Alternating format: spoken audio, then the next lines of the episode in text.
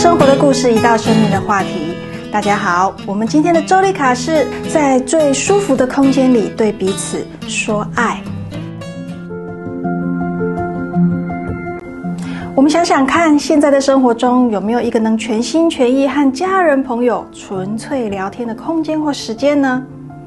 在那里没有三 C 产品，不用做家务，也没有玩具的干扰，让我们分心，能很专注的倾听跟回应对方。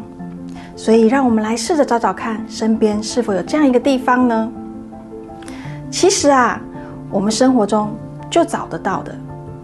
这些可能是厨房，在车上爬山，在船上钓着鱼，这些我们看起来很平常的地方，但大多数的朋友们都觉得开车跟在厨房煮菜是大家最喜欢的地方。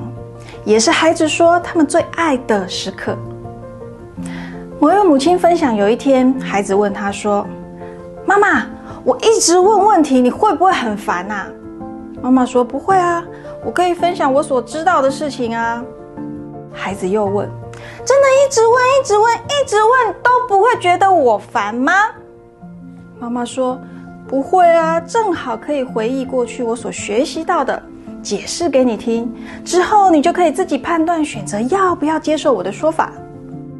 孩子马上说：“我相信你说的全部的。”妈妈问说：“为什么呢？有时候我说的也不一定正确啊，你也要学会思考判断哦。”孩子马上说：“我就是相信你。”孩子最后的回答很直接，没有犹豫。想到我们以前总被说“囡娜无希无嘴”，不要一直问，然后巧妙的用十万个为什么来堵住孩子的嘴。为什么要这样呢？其实最好的就是让我们直接彼此互动。除了可以帮助孩子们进入社会化的练习，最重要的是我们可以直接而且热情的表达对彼此的信任与爱。关于本期话题，有任何反馈和疑问，都欢迎留言哦。我们下次见。